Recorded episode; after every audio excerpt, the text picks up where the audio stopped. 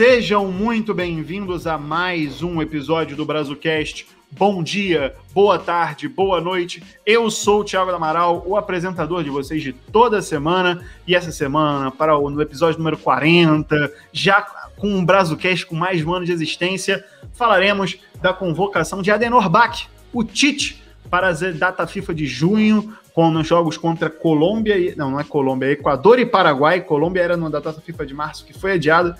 Equador e Paraguai.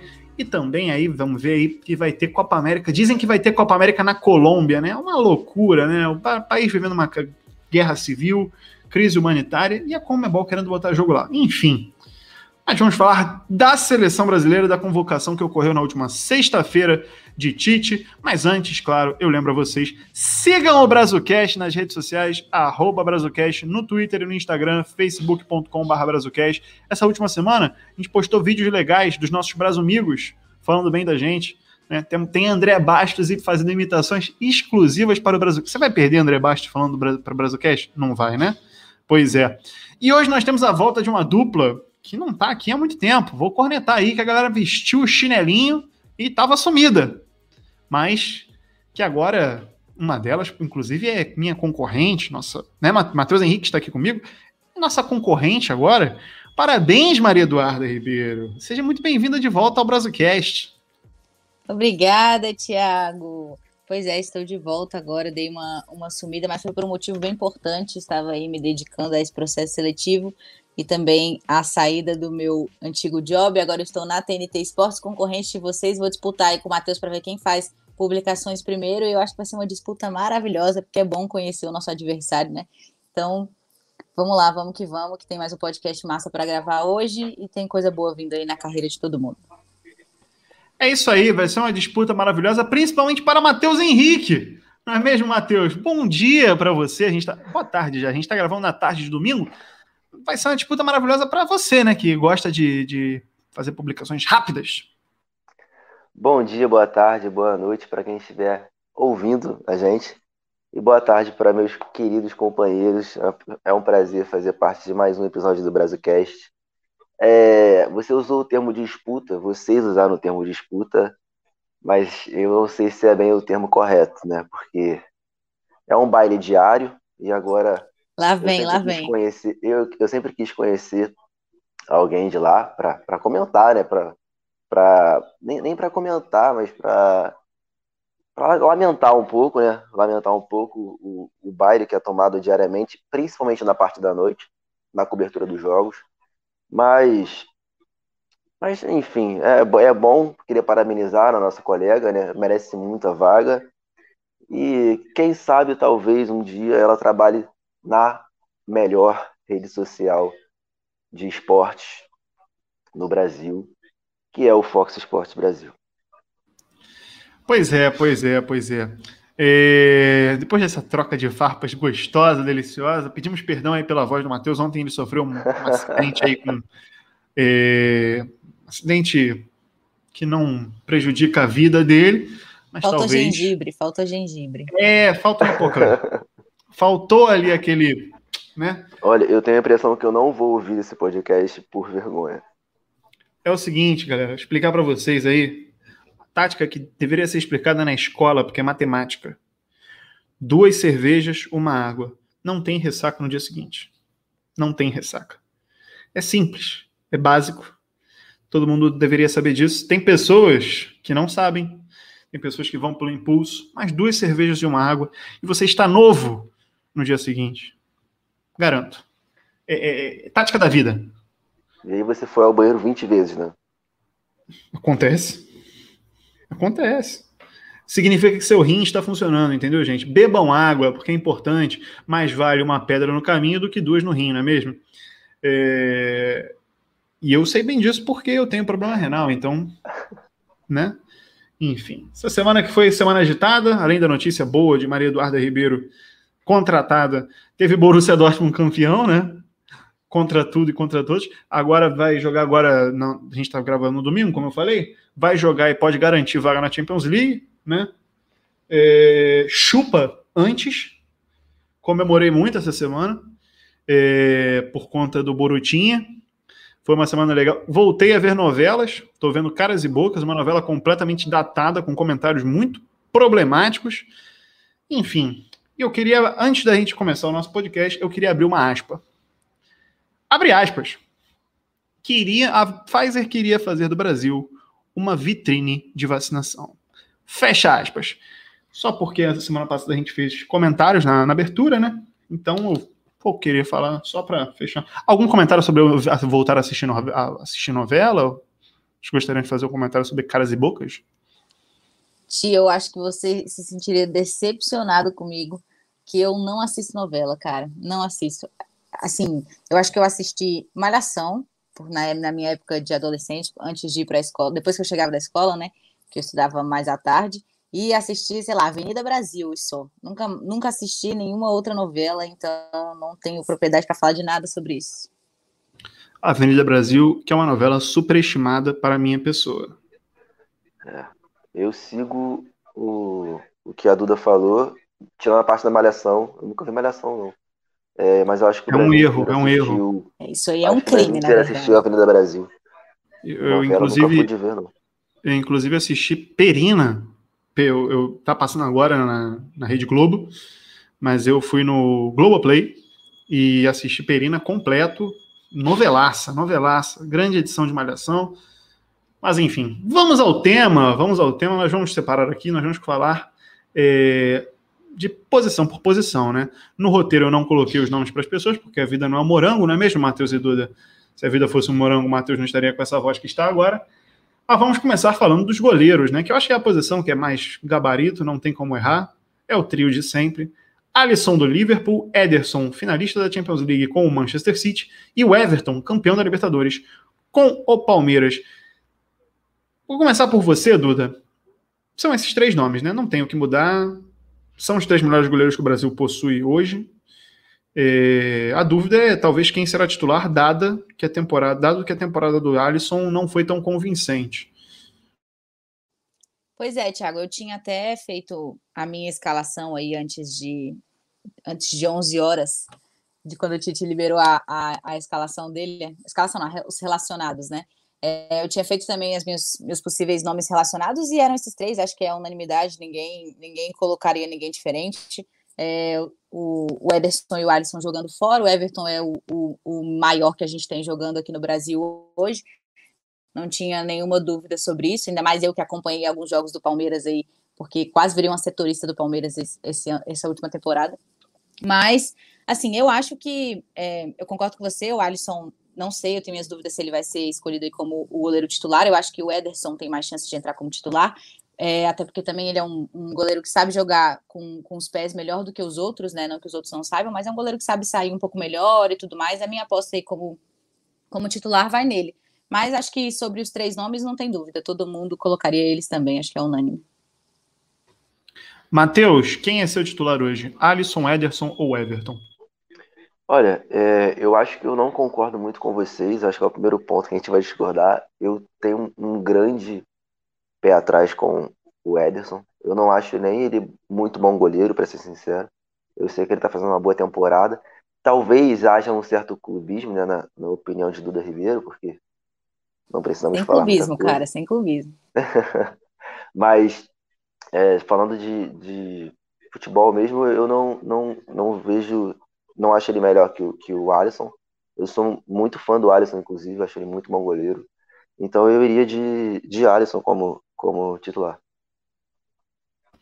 Você não pensaria no Everton? Muita gente pede o Everton como titular, né?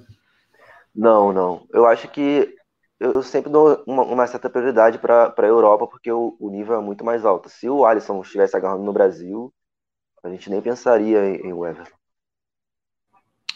É, o, o, Everton vem fazendo um, um, ano muito bom. Eu, eu gostaria, eu testaria ele como titular. Mas é, mas é um goleiro jogos. muito bom. Eu gosto sim, muito do sim, Everton. Sim, sim e vem fazer. É o melhor goleiro do Brasil hoje, disparado, eu diria até. É, vive uma fase espetacular. E eu, eu, eu, concordo com você em certa, de certa forma com o Ederson. acho assim, eu acho que ele é um, ele merece ser um dos goleiros da seleção porque é o goleiro titular do time que domina o futebol inglês há quatro anos, né? Tudo bem que tem, teve o Liverpool a competição com o Liverpool nos últimos três anos, mas É, o Manchester City é o time que vem dominando o futebol inglês, que é o futebol de mais alto nível da Europa, há quatro anos. É o titular do time do Guardiola, é, mas também concordo com você que não é o melhor goleiro brasileiro. É, tem seus momentos ali de altos e baixos, inclusive no jogo contra o Paris Saint-Germain, né, se a gente for parar para pensar, pra gente, pra, no jogo de ida, o gol talvez poder, pudesse ser evitado é, é, por, por conta dele. Não gosto tanto assim, mas é um goleiro que com os pés é o passe que ele dá pro, foi pro Zinchenko no primeiro gol do, do Manchester City na semifinal contra o Paris Saint-Germain. Na volta foi absurdo. Não foi, não foi um chutão para frente. Ele dá o passe. Não é a primeira vez que ele faz isso. Ele tem, com os pés, ele tem, é um jogador a mais na, na construção de jogadas. Gosto. Acho que é uma característica que vale para você ter ali é, dentro dos 23 nomes que são chamados. Não tem problema nenhum. Mas eu já imaginava que o goleiro a gente não ia perder muito tempo falando. Vamos então para as laterais, que aí eu acho que começa um pouco de, de, de, de comentários extras, né? Porque nós temos na direita Daniel Alves de volta, o craque da Copa América 2019 e que vem fazendo um bom início de temporada com o São Paulo. Danilo da Juventus, contestável. Alexandre da Juventus, contestável. E Renan Lodge do Atlético de Madrid, que teve uma queda na. Junto com o time do Atlético de Madrid, teve uma queda no final da temporada agora. Vou começar agora pelo Matheus. Matheus Henrique, que, que você tem a dizer sobre os laterais de Tite? Olha, olha, Thiago, tem alguns nomes ali que se eu fosse. Tem um certo nome que, que se eu fosse treinador, não pisaria jamais na Granja Comari. Muito menos vestiria a camisa da seleção, que é o Danilo. Eu acho o Danilo bem fraco, para ser sincero, bem fraco. Comentários fortes. É, eu, eu, me inspiro, eu tenho, eu tenho uma inspiração na televisão que é o Fábio Sormani. Mentira, brincadeira. Respeito, respeito ao, ao grande Fábio Sormani, mas eu gosto das opiniões fortes, tem, gosto das aspas nas redes, nas redes sociais. Mas, é, sinceramente, mesmo o Danilo, eu acho ele muito, muito limitado. Eu, sinceramente, eu não sei como ele jogou em tantos times grandes. É, você vê o currículo do, do, do Danilo, é, campeão da Libertadores com, com o Santos, é, jogou no Real Madrid, jogou na Juventus, joga na Juventus. É, daqui a pouco eu não duvido dele aparecer no, no Paris Saint-Germain, porque não tem lateral.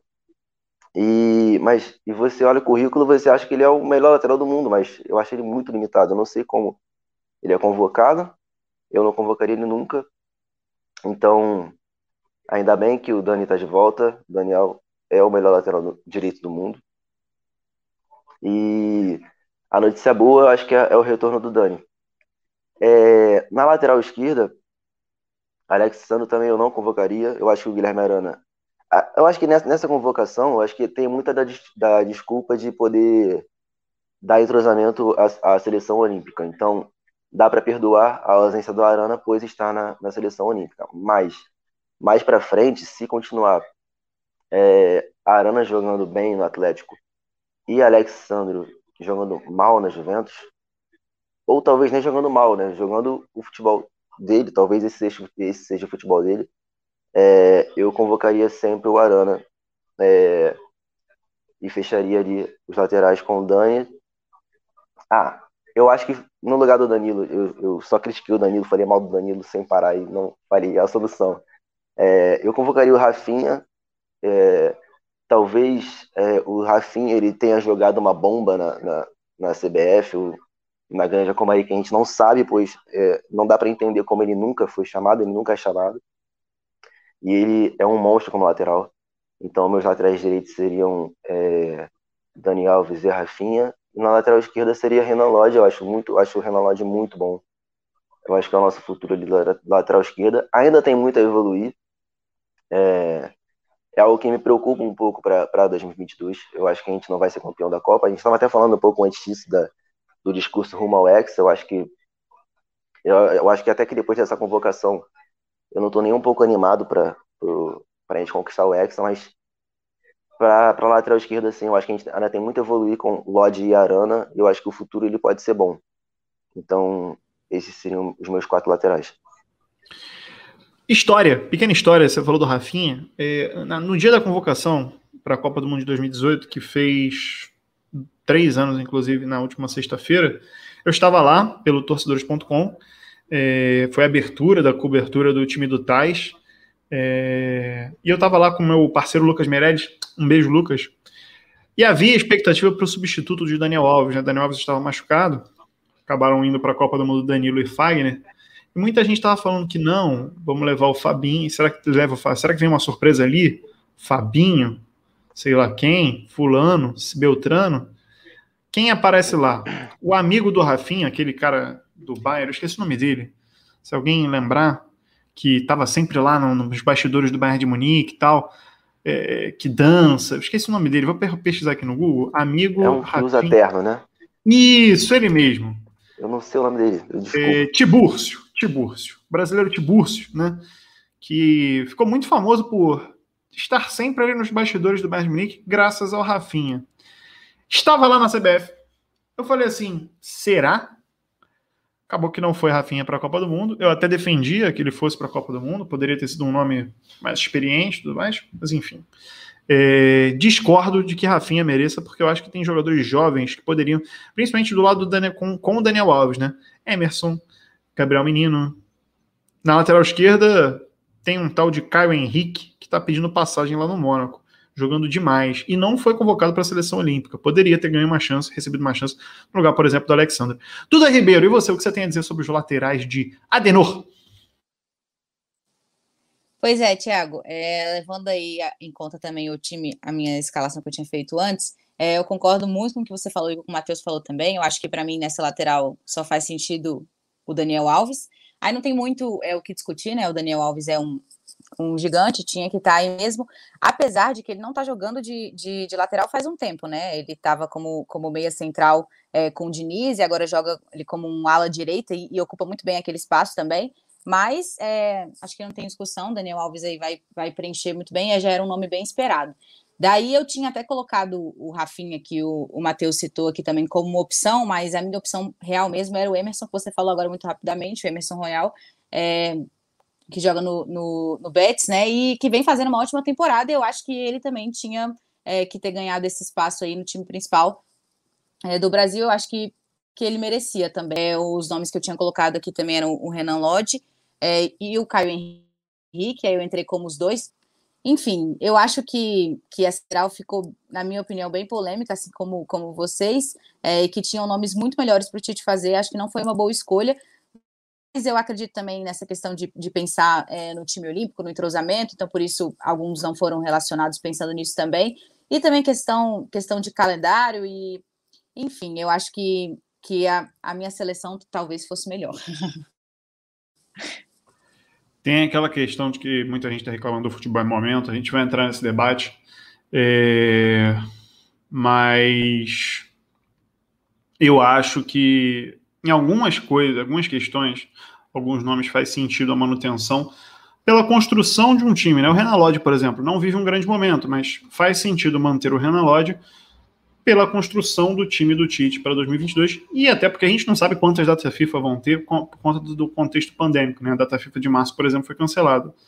É, não sabe se vai ter Copa América ou não. Eu espero que não tenha, porque, né, como a gente falou, Colômbia vive uma crise humanitária gigante, confrontos o tempo inteiro. Essa semana a gente viu na Libertadores dois jogos sendo paralisados por conta de gás lacrimogênio, mas a gente não sabe até que ponto a pandemia vai atrapalhar aí o, o a preparação. Oh, deu sono, peraí.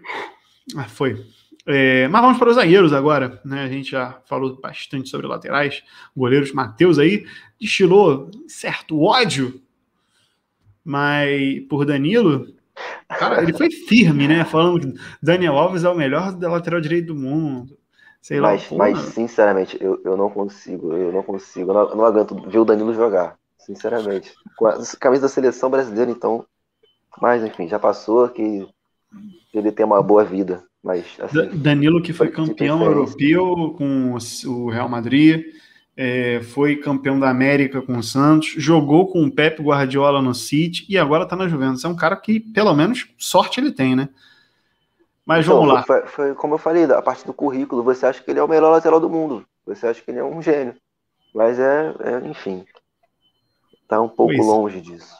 Pois é.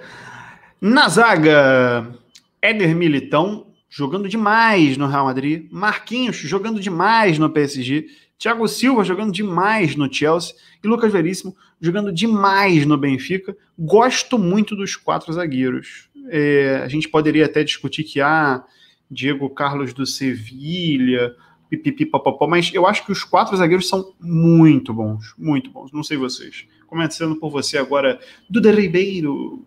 Também acho, Thiago, foi a, a parte da, dos relacionados do Tite que eu mais gostei. Marquinhos incontestável, o maior zagueiro brasileiro que existe hoje. É um cara que, que por muitas vezes carrega, na minha opinião, o Thiago já está fazendo não aqui, porque ele gosta de cornetar. Mas eu acho assim que, na minha opinião, isso é incontestável. Assim, o Marquinhos, para mim, é um diferencial enorme. Ele tem, ele tem muito isso. Thiago Silva é, já já ocupou esse posto aqui no meu coração também, mas vem fazendo uma temporada gigante, gigante no, no Chelsea. Ficou é, um tempo sumido e agora ele está bombando, assim, levando um time para uma final de Champions e se destacando demais, acho que também incontestável. É, Éder Militão também não tem, não tem muito o que falar. Eu tinha é, na, minha, na minha escalação original colocado o Diego, que você falou aí, eu acho que o Diego vem fazendo uma ótima temporada, talvez fosse o, o, o nome que ficaria na dúvida, é, mas não foi ele. O Diego despontou, assim, vem aparecendo cada vez mais. É, já tinha sido convocado, né? Se eu não me engano, acho que ele já, já, já tinha sido convocado. Na data eu FIFA até... de novembro, ele, ele chegou como substituto. Alguém machucou. Não lembro quem machucou, mas ele substituiu.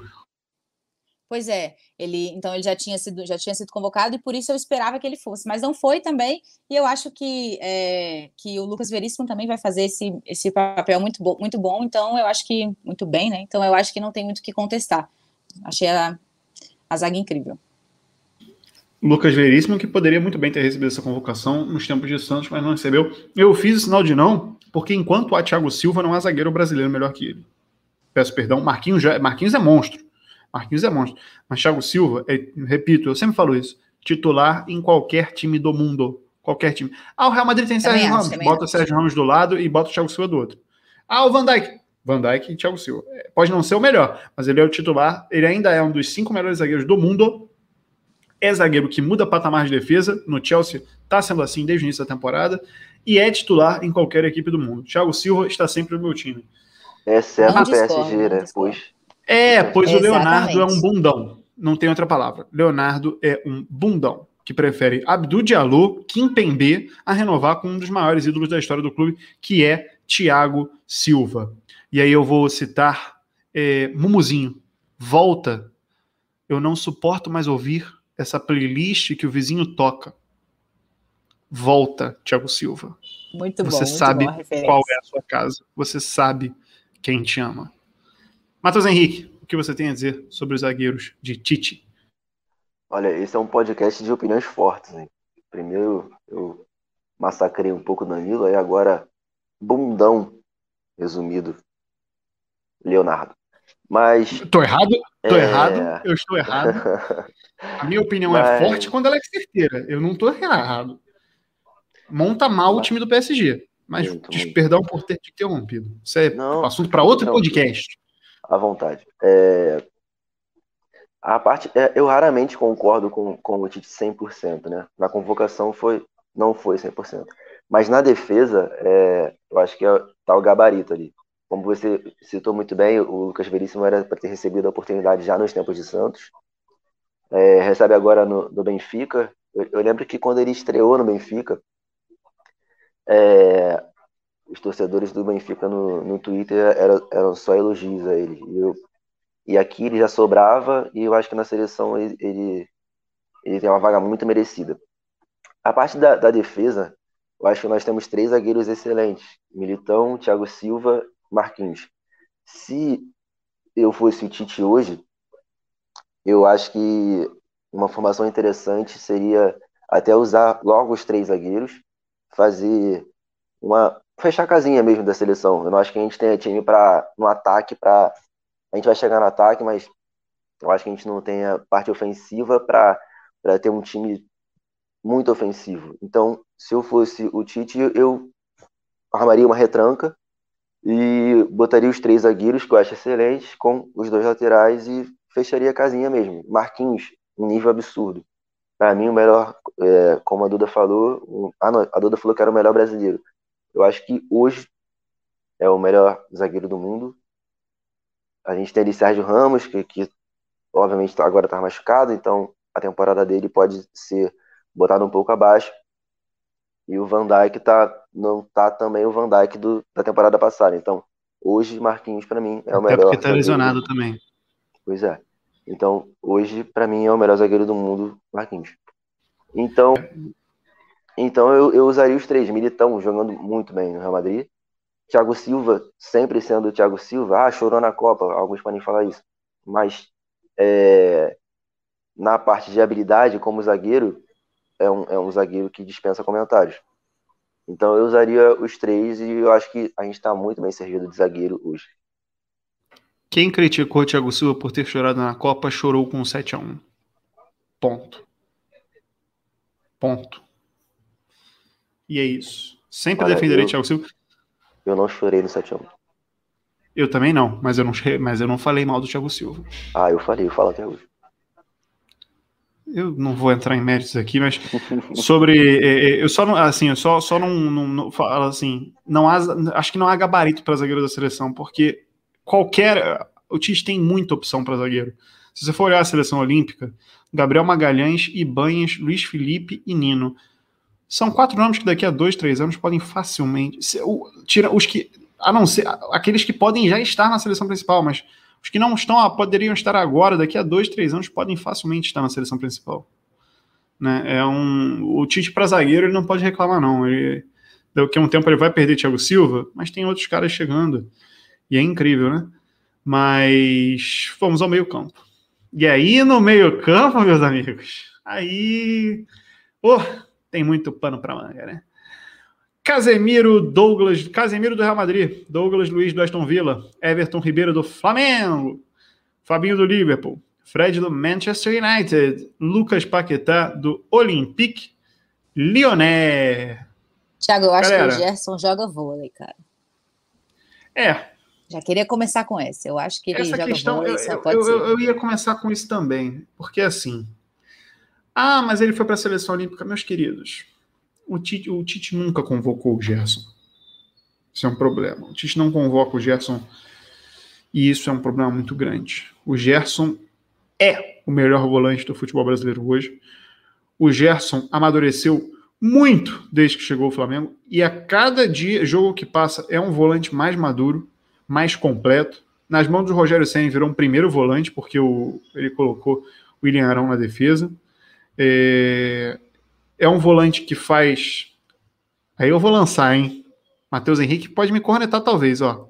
Faz o box to box muito bem. Muito bem. Sem, sem cornetas. É bom na finalização. É bom defendendo. É completo. E assim, eu entendo que o Everton Ribeiro foi o 10 do Tite na última convocação quando não teve o Neymar. E ele queira manter a base. Mas Everton Ribeiro assim, desde o final do Campeonato Brasileiro, não vai bem. Não tá. Parece que assim, eu, eu acho até engraçado, porque a gente ano passado ele estava sendo o melhor jogador do futebol brasileiro, talvez, no início do Campeonato Brasileiro. É, muita gente falava de Galhardo, de Marinho, mas ele era, um dos, era sempre um dos três.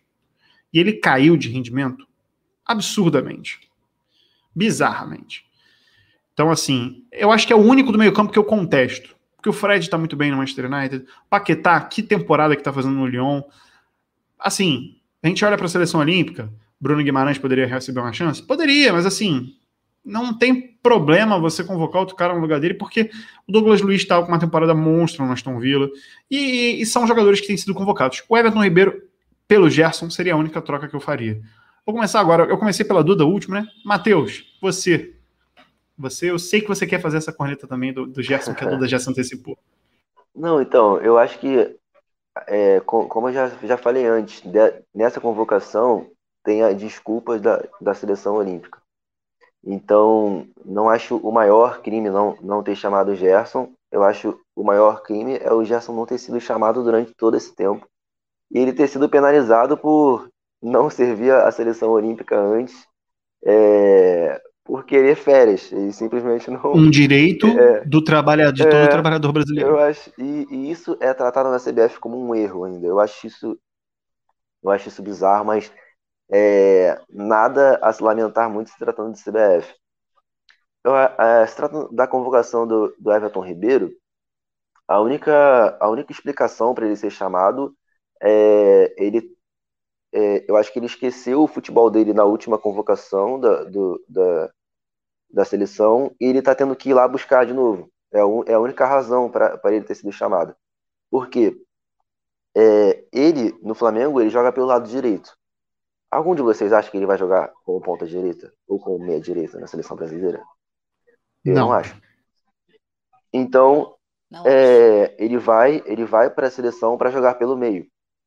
O Everton Ribeiro, poucas vezes ele jogou como exatamente como um meia no, no Flamengo. Ele roda muito, mas como um meia, tem outros jogadores que fazem melhor função do que ele. Entre eles o próprio Gerson. Então, assim, não, não faz sentido algum a convocação dele. É, eu acho que o Gerson, é, agora ele vai, ele vai servir a seleção olímpica e em breve, é, em breve ele vai estar tá, tá nessa seleção principal. Eu espero, né? E foi uma semana que doeu um pouco aos flamenguistas, porque parece que está chegando ao fim a passagem, a passagem dele no Flamengo. Não que eu tenha muita propriedade para falar disso, né? Foi pelo que eu vi aí que doeu bastante. pois é, tem, parece que agora vai chegar mesmo um certo. Não é assédio, né? Mas propostas por Gerson. Essa semana o Flamengo já teria recusado uma do Olympique de Marseille, que poderia fazer uma contraproposta. A gente não sabe ainda das informações ao certo.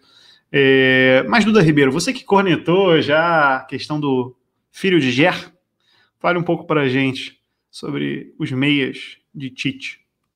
Pois é, o Matheus disse que acha que não é tão crime assim o Gerson não ter sido chamado, e eu acho que sim, na real, acho que é um crime sim, até por uma questão política, assim, é porque a, a, é, a CBF acaba passando aquela imagem de, tipo assim, ok, o Gerson está na geladeira e eu vou confirmar isso, obrigando ele a, a tipo, ele ia ser selecionado de qualquer jeito, acho que se não fosse para o time principal, ele ia para o time olímpico, e fica essa visão, né, de tipo assim, ah, não quis ir pro, pro, pro, é, para as Olimpíadas, não quis jogar com, com o time olímpico, então agora você vai ter que fazer isso antes de chegar na seleção principal, sabe? Para mim, isso é a, a, visão que fica é horrível.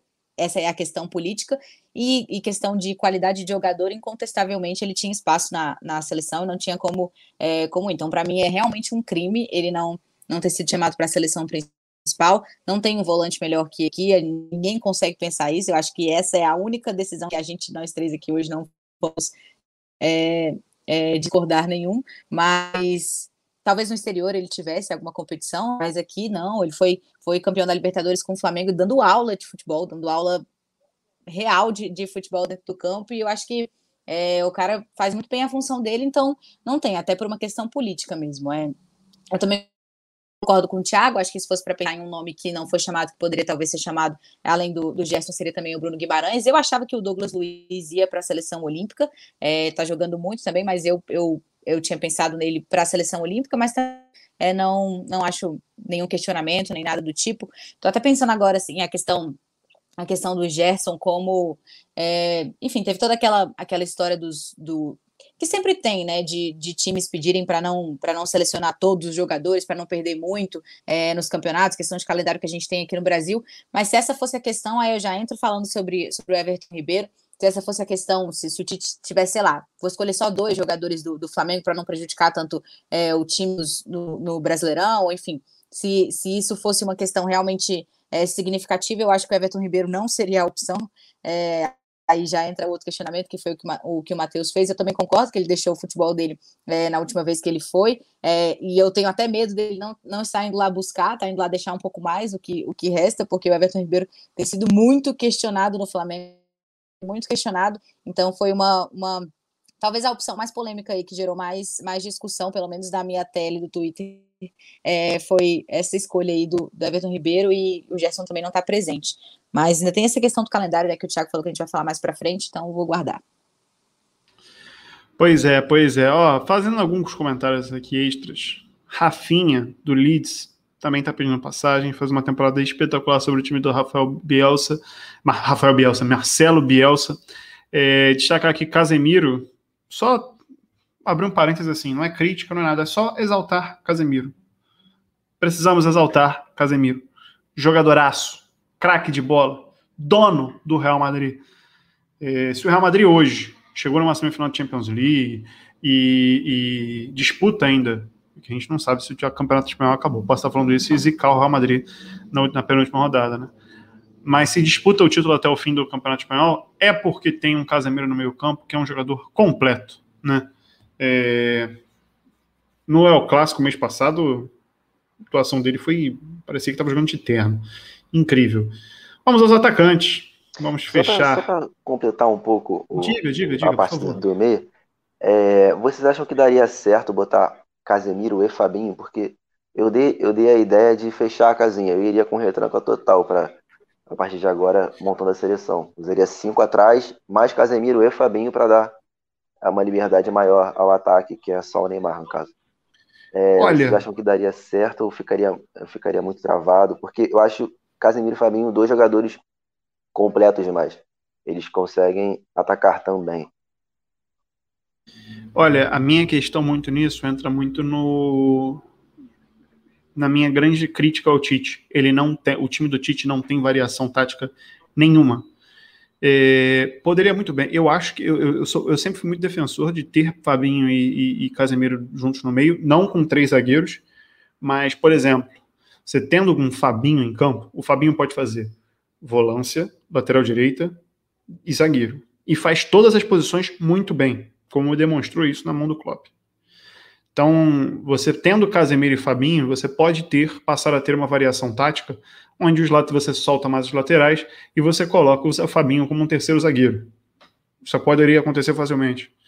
Você poderia ter com Fabinho e Casemiro um meio-campo mais que marca melhor e ter um Neymar de 10 com mais liberdade, porque vai ter Casemiro e Fabinho ajudando. Com Casemiro e Fabinho, você poderia, com essa formação de poder botar um terceiro zagueiro, liberar o Daniel Alves, por exemplo, e o Renan Lodge para serem realmente alas, como eles jogam em seus times.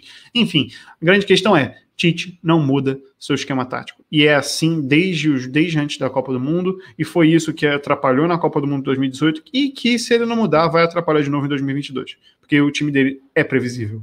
E isso é, e é previsível nas eliminatórias para a Copa do Mundo contra a seleção peruana e uruguaia, que não, não dá nem para o cheiro contra a gente.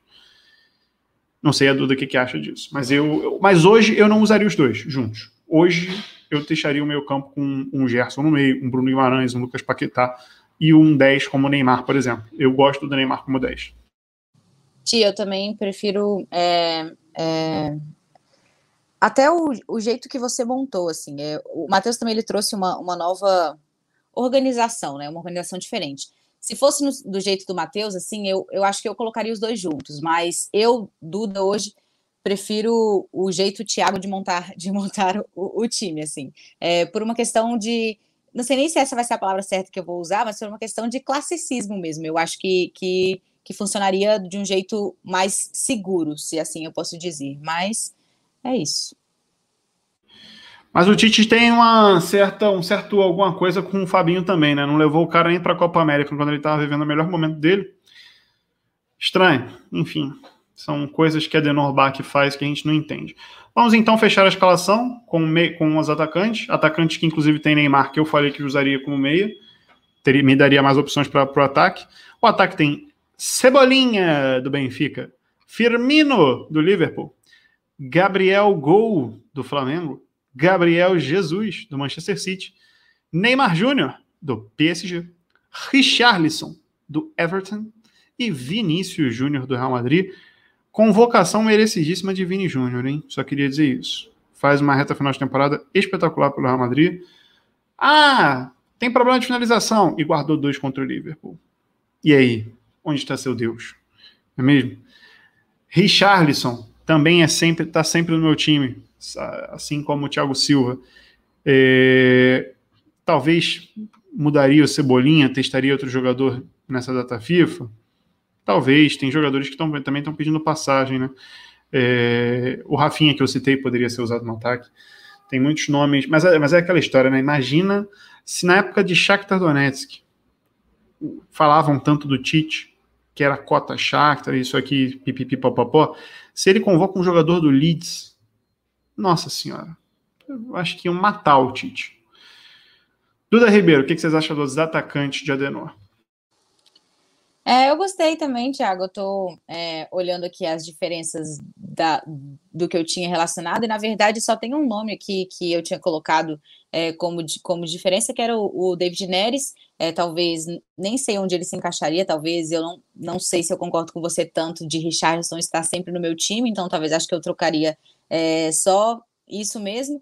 Só que eu acho que vai ser um bom ataque. Acho, acho que é um ataque que combina com, com a seleção, que vai funcionar. Gabigol muito merecido é, estar aí. Já era uma, uma coisa que todo mundo estava comentando, né? Gabigol vai entrar e realmente vai jogar. Será que realmente vai é, conseguir jogar um tempo, ser colocado para jogar um, um, o jogo inteiro e ali como protagonista e tudo mais? Mas eu acho que tem tudo para dar certo. Gabigol e Neymar é, carregando, não carregando, né? Levando ali é, o, o ataque do, da seleção.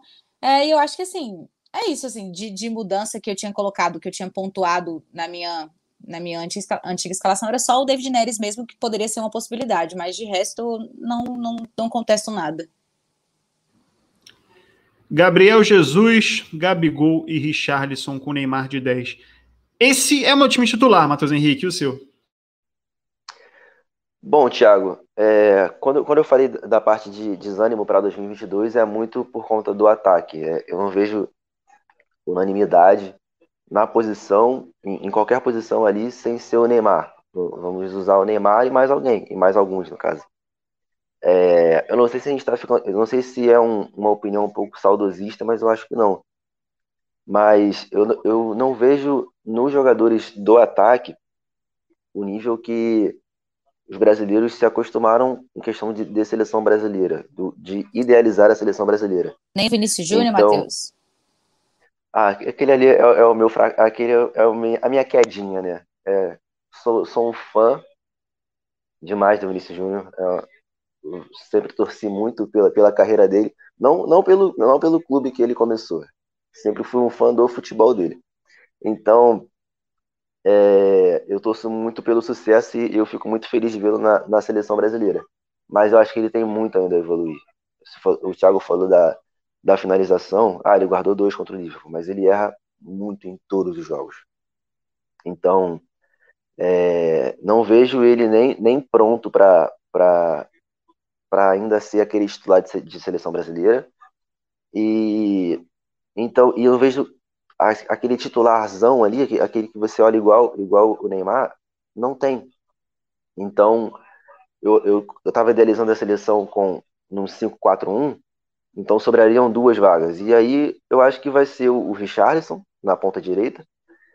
E, e o 9, uma coisa que eu sempre critiquei, não, não somente o Tite, mas como qualquer treinador da seleção brasileira, nos tempos de Dunga, é, os jogadores são convocados e eles simplesmente não jogam.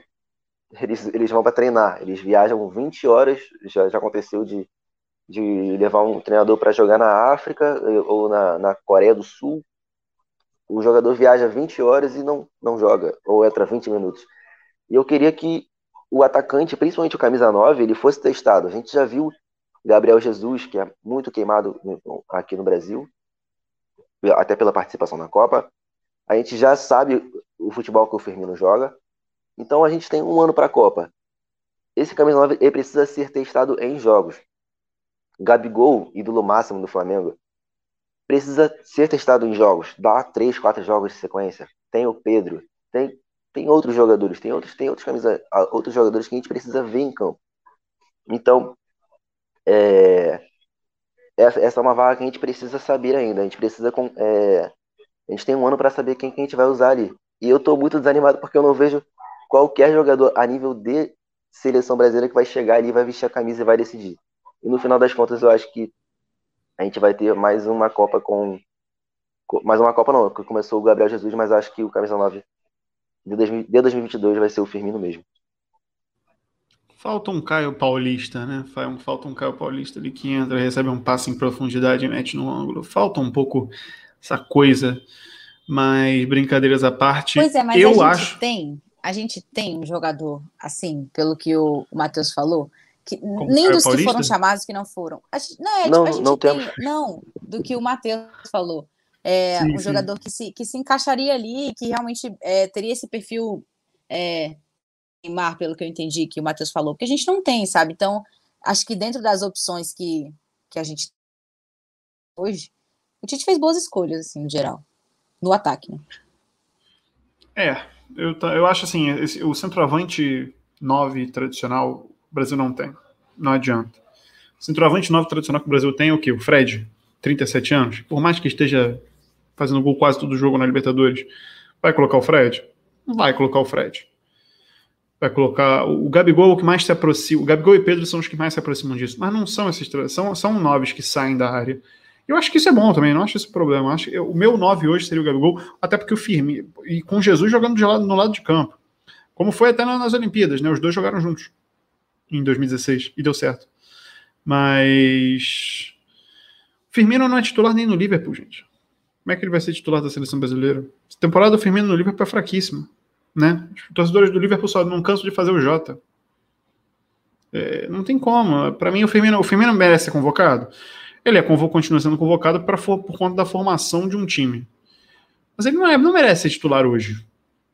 E ele não merece ser cobrado pelo que ele é cobrado. Mas assim, a gente tinha uma, uma imagem do Firmino da seleção é, que era pior do que o do Liverpool, e hoje o do Liverpool também é fraco. Então não adianta ele ser titular da seleção. Eu vejo assim hoje. Por isso que o meu 9 hoje é o Gabigol.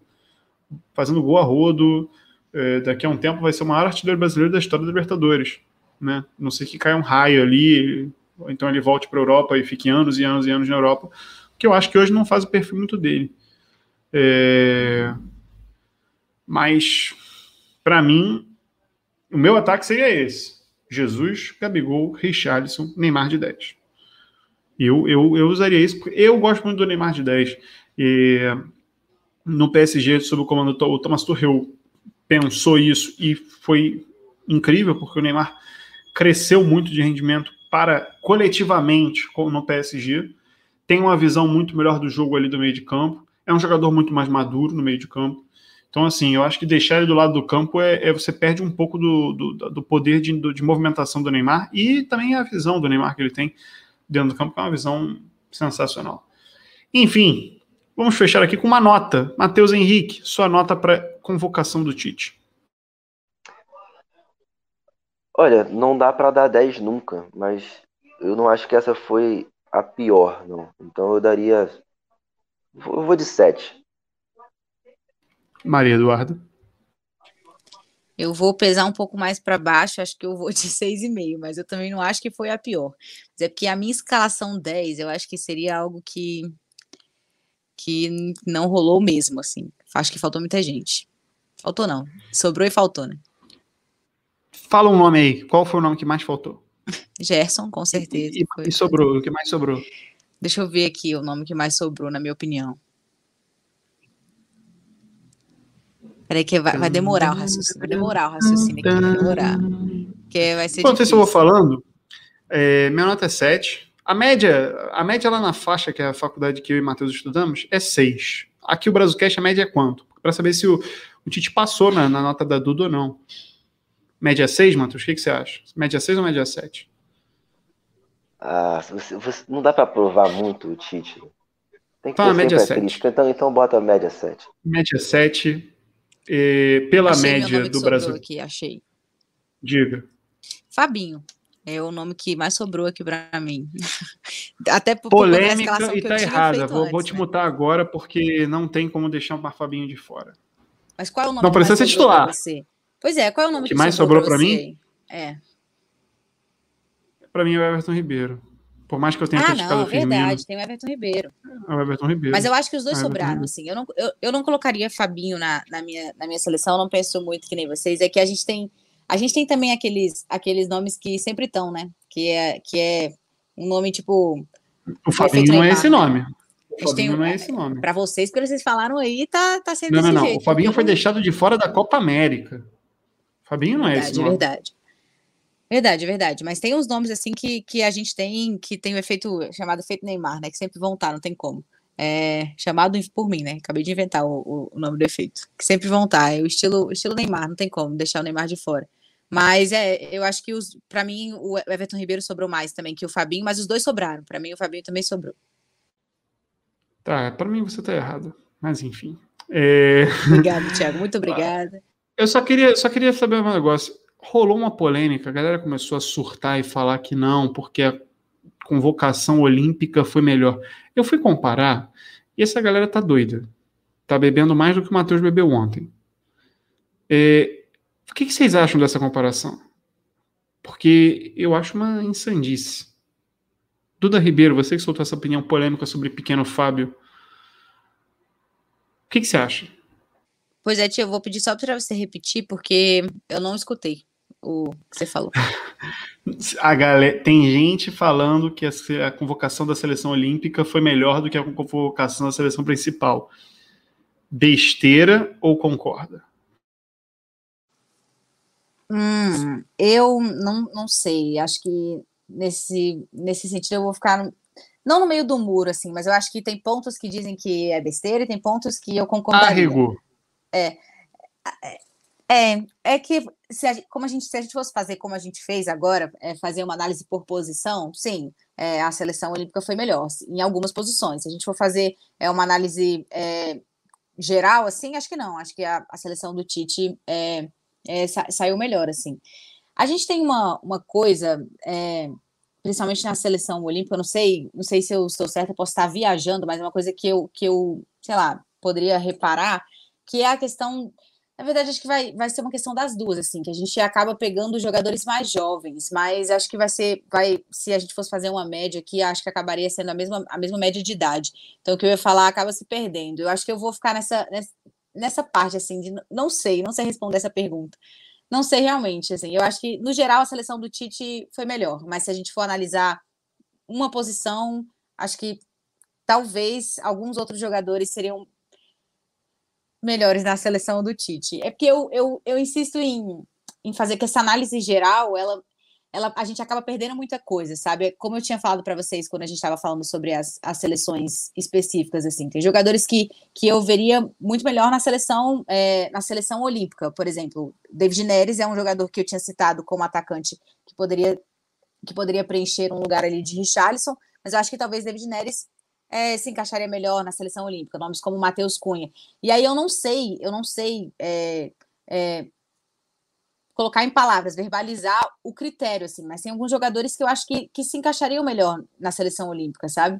É, de uma forma geral, acho que a seleção do Tite é, é melhor.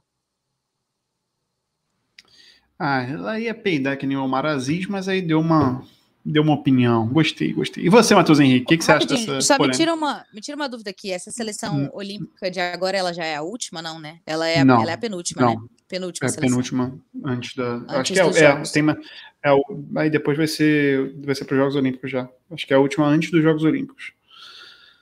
Show. Acho. Matheus Henrique, e você, o que, que tem a dizer? Olha, primeiramente eu gostaria de fazer uma crítica ao apresentador porque me deixou de fora do último ponto. Estou me sentindo igual aquele Lip, sabe? Aquele, aquele do meme que ele fala: Esse programa aqui tá uma. Ponto? que último ponto? Do, do de quem sobrava. De... Quem sobrava na seleção. Ah, é mesmo? Falar, ah, tá, tá falar. bom. Então fala aí. Não, é que ela falou quem, que tava, tinha muita gente sobrando, tinha muita gente faltando. O que, que é isso? A pessoa chega aqui, Oh, com essa, com essa, não bota nem a cara, tá né? sem, é, tá sem a cara. Hoje, não, olha só, dizer... você, então é o seguinte, você não só não vai dizer quem sobrou e quem faltou, como agora você vai dar seu recado final, porque eu tô, a gente vai encerrar esse podcast.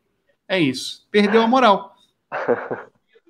Eu ia falar, não, eu ia falar que eu estou aqui exausta nesse, nesse domingo, todo mundo cansado, mas o Matheus tá triste, cara. O Matheus tá triste. Não, é, é impressionante, cara. Eu tô aqui com dor de cabeça, me entregando aqui nesse podcast, e Matheus Henrique me solta uma crítica ao apresentador. É uma vergonha esse país. Assim, por isso que esse país não vai para frente. Eu não, não, não, estou no meu auge, não estou na melhor forma física. Mas é, sobre quem sobrava eu posso falar, né? Pra, é, obviamente é o Danilo, é, eu, eu, critiquei, dizer, talvez tenha passado um pouco do ponto na crítica, talvez. Ele, mas, é, ele Danilo, vai no obviamente ainda, ele ainda joga obviamente. É, é, quem, quem sobrou foi Danilo, Alexandro e Everton Ribeiro. É, sobre a seleção olímpica, eu acho que as pessoas costumam... Eu perguntei um, o cara deu três. E ainda é, faz uma crítica ao apresentador. Pelo amor de Deus, pelo amor de Deus. Se, se esses três não sobraram aí. Aí vamos a, a a polêmica da seleção olímpica. As pessoas costumam olhar com, com bons olhos, com olhos melhores aos jogadores mais novos. Até, até quando tem aquele garoto ali na base do seu time, você espera que ele, que ele renda logo, porque, porque você está tá olhando para o futuro. E se tratando de seleção brasileira, então, as pessoas olham com olhos piores para, para a principal e, e, e quer que chegue logo a solução.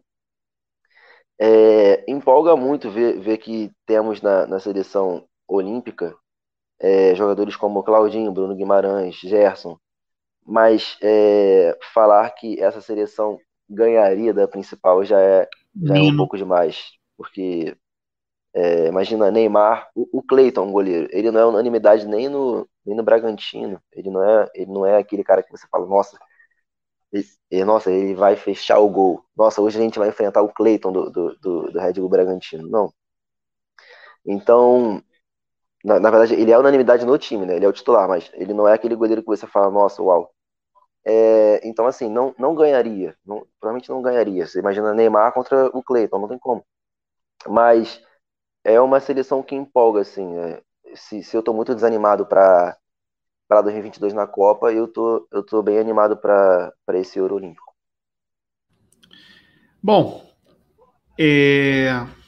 eu ia falar que faltou Lucas Claro na seleção, mas prefiro ele jogando no meu time mesmo, porque já não vamos ter Nino, então perder a dupla de zaga titular ia ser triste.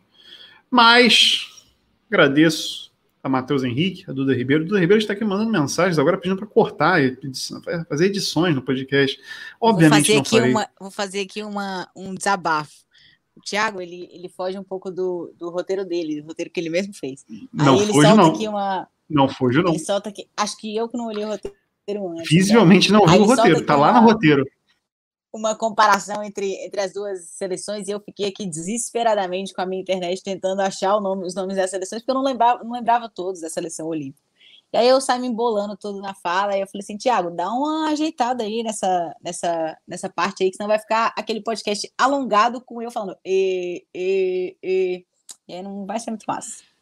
Duas coisas, duas dicas para as pessoas que escutam o Brasilcast. Escutam na velocidade de vezes dois. Eu escuto todos os meus podcasts na velocidade de vezes dois e poupa muito tempo e escuto muito mais podcasts por conta disso. Segundo, Maria Eduarda visivelmente não leu o roteiro.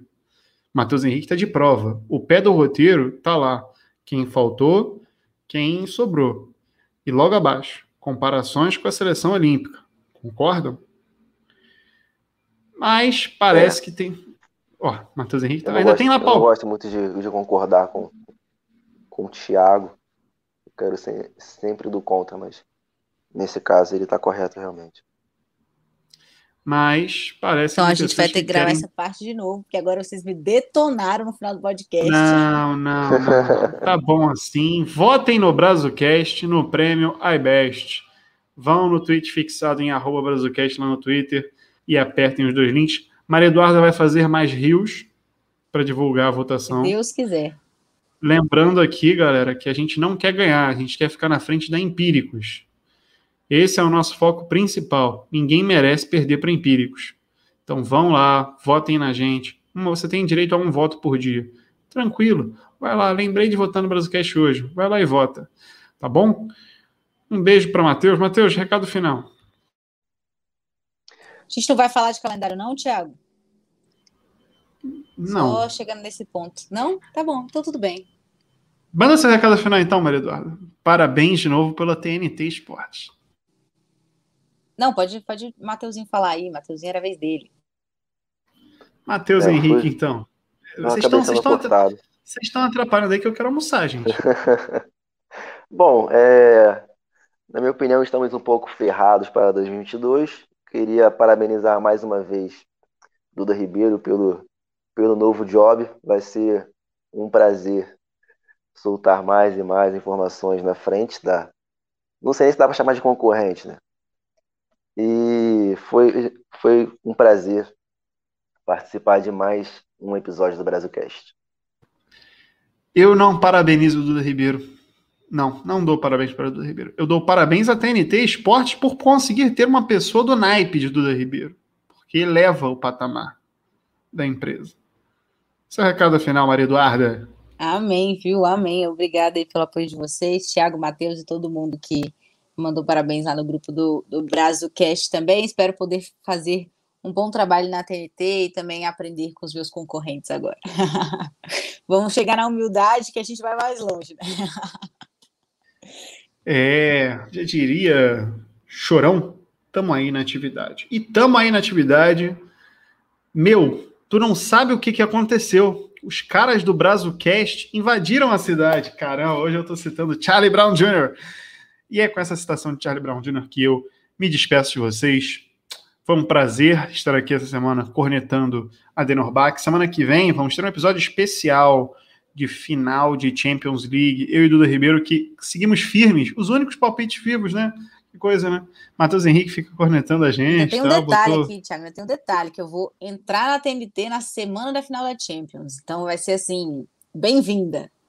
Pois é, bem-vinda com caos! O caos! Com caos, um com caos, com caos. Eu queria deixar também o um destaque que eu tô, eu tô esperando aí que o Brasil, só para não ficar aquela coisa de que eu pareceu que eu detonei a seleção olímpica sem nem saber qual que era, qual que era, sem nem lembrar qual que era a escalação direito. Mas eu olhei aqui no meio do programa, direitinho, certinho, só para não ficar essa parada, porque vocês foram totalmente contra mim agora nesse final do podcast. Eu me senti oprimida nesse, nesse episódio aqui. Brincadeira, galera. Vou me sentir oprimida por vocês. Mas eu também tô esperando aí que a gente, que a gente volte com com uma medalha. As Olimpíadas estão chegando, né? Apesar de toda a polêmica de, de pandemia e tudo mais, na Band. Eu tá, olha eu falando do meu antigo estágio.